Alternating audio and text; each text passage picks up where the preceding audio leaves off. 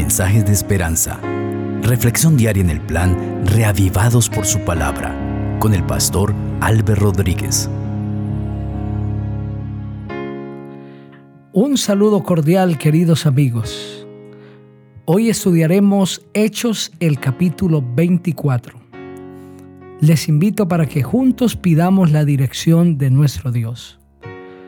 Padre maravilloso, gracias porque nos permites hoy meditar en tu palabra. Háblanos, Señor, a través de ella. En Cristo Jesús. Amén. Así dice la palabra de Dios. Cinco días después descendió el sumo sacerdote Ananías con algunos de los ancianos y un cierto orador llamado Tértulo y comparecieron ante el gobernador contra Pablo. Cuando éste fue llamado, Tértulo comenzó a acusarlo diciendo, Como debido a ti gozamos de gran paz, y muchas cosas son bien gobernadas en el pueblo por tu prudencia, excelentísimo Félix, lo recibimos en todo tiempo y en todo lugar con toda gratitud. Pero por no molestarte más largamente, te ruego que nos oigas brevemente conforme a tu equidad hemos hallado que este hombre es una plaga, promotor de sedicciones entre todos los judíos por todo el mundo y cabecilla de la secta de los nazarenos. Intentó también profanar el templo, así que lo prendimos y quisimos juzgarlo conforme a nuestra ley. Pero interviniendo el comandante Licias, con gran violencia lo quitó de nuestras manos mandó a sus acusadores que vinieran a ti. Tú mismo pues al juzgarlo podrás informarte de todas esas cosas de que lo acusamos. Los judíos también confirmaban diciendo ser así todo. Habiéndole hecho señal el gobernador a Pablo para que hablara, éste respondió, porque sé que desde hace muchos años eres juez de esta nación, con buen ánimo haré mi defensa. Como tú puedes cerciorarte, no hace más de doce días que subí a adorar a Jerusalén, y no me hallaron discutiendo con nadie, ni amotinando a la multitud, ni en el templo, ni en las sinagogas, ni en la ciudad. Ni te pueden probar las cosas de que ahora se me acusan. Pero esto te confieso que según el camino que ellos llaman herejía, así sirvo al Dios de mis padres. Creo todas las cosas que en la ley y en los profetas están escritas, con la esperanza en Dios, la cual ellos también abrigan de que ha de haber resurrección de los muertos, así de justos como de injustos. Por esto procuro tener siempre una conciencia sin ofensa ante Dios y ante los hombres. Pero pasados algunos años, vine a hacer limosnas a mi nación y presentar ofrendas. Estaba en ello cuando unos judíos de Asia me hallaron purificado en el templo, no con multitud ni con alboroto. Ellos debieron comparecer ante ti y acusarme si contra mí tienen algo. O digan estos mismos si hallaron en mí alguna cosa mal hecha cuando comparecí ante el concilio a no ser que estando entre ellos prorrumpí en alta voz acerca de la resurrección de los muertos, soy juzgado hoy por vosotros. Al oír esto, Félix, como estaba bien informado de este camino, los relegó diciendo, cuando descienda el comandante Licias, acabaré de conocer de vuestro asunto. Y mandó al centurión que se custodiara a Pablo, pero que se le concediera alguna libertad y que no impidiera a ninguno de los suyos servirlo o venir a él. Algunos días después, viniendo Félix con Drusila, su mujer, que era judía, llamó a Pablo y lo oyó acerca de la fe en Jesucristo. Pero al disertar Pablo acerca de la justicia, del dominio propio y del juicio venidero, Félix se espantó y dijo, ahora vete, y cuando tenga oportunidad te llamaré. Esperaba también con esto que Pablo le diera dinero para que lo soltara, por lo cual muchas veces lo hacía venir y hablaba con él. Pero al cabo de dos años recibió Félix por sucesor a Porcio Festo, y queriendo Félix congraciarse con los judíos, dejó preso a Pablo. Amén. Este capítulo presenta la defensa de Pablo ante Félix.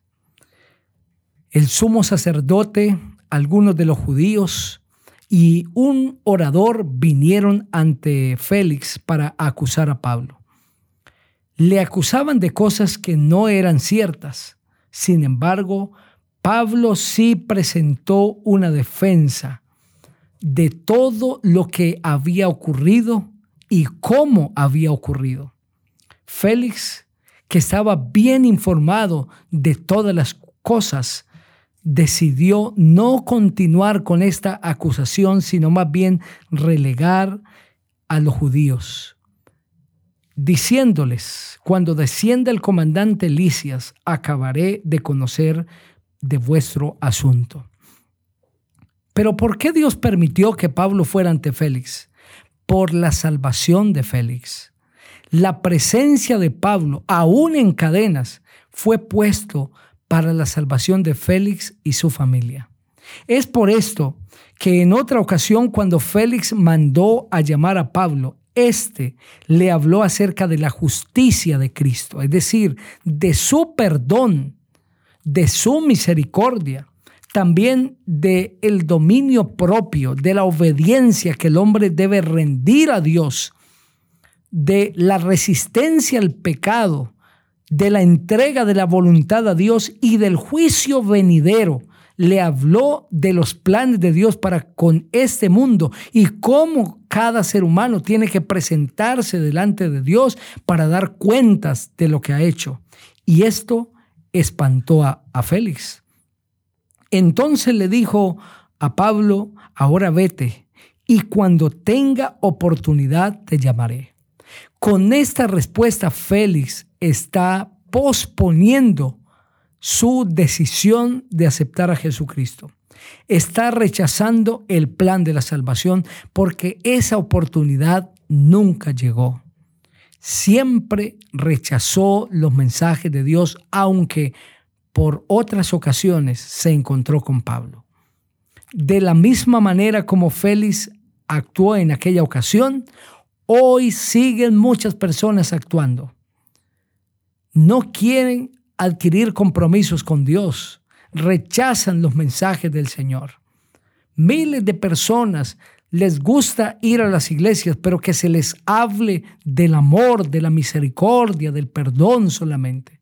Pero cuando se les habla de la justicia, del dominio propio y del juicio venidero, es decir, de la realidad del hombre con Dios, de su verdadera condición, del deber del hombre hacia Dios, eso no agrada.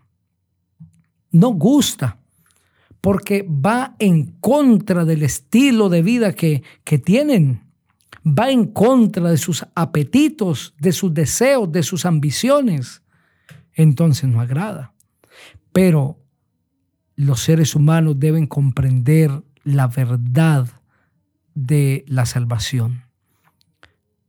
Debemos comprender que el hombre tiene un deber sagrado con Dios, que hay dos caminos, el de la obediencia y de la desobediencia, el de la salvación y de la perdición. Y dependiendo la decisión que tomemos, el camino que elijamos, así mismo serán los resultados.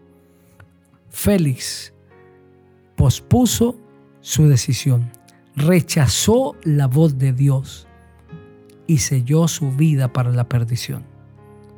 Hoy el Señor llama a tu corazón. Si tú pospones tu decisión como Félix, has rechazado la voz de Dios y puede ser que no tengas más oportunidad. Hoy es el día de la oportunidad. Hoy es el día de la salvación. Seguro hoy hablo para una persona a quien Dios le ha estado hablando durante mucho tiempo. Le ha estado tocando su corazón de una manera y de otra, pero no ha querido aceptar la voz. Hoy es el día de aceptar a Cristo. Acepta que Jesús sea tu Salvador. Ríndete a sus pies. No luches más con tus fuerzas porque no lograrás, no llegarás a ninguna parte. Quiero invitarte para que te unas conmigo en oración. Padre maravilloso, gracias por este mensaje. A diferencia de Félix, hoy te aceptamos como nuestro Salvador. Perdónanos si en algún momento te hemos rechazado, pero hoy, Señor, queremos aceptarte como nuestro Salvador, como nuestro Redentor. Creemos en ti, Señor. Recibe nuestra vida en tus benditos brazos y perdona nuestros pecados. Decláranos justos hoy ante el Padre. En el nombre maravilloso del Señor Jesucristo, que es sobre todo nombre. Amén. El Señor te bendiga.